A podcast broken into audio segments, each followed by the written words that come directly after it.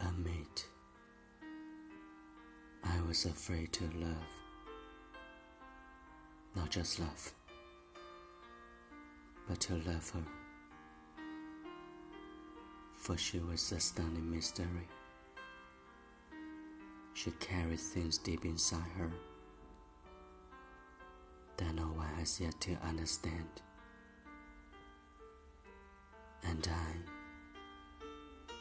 Was afraid to fail like the others. She was the ocean,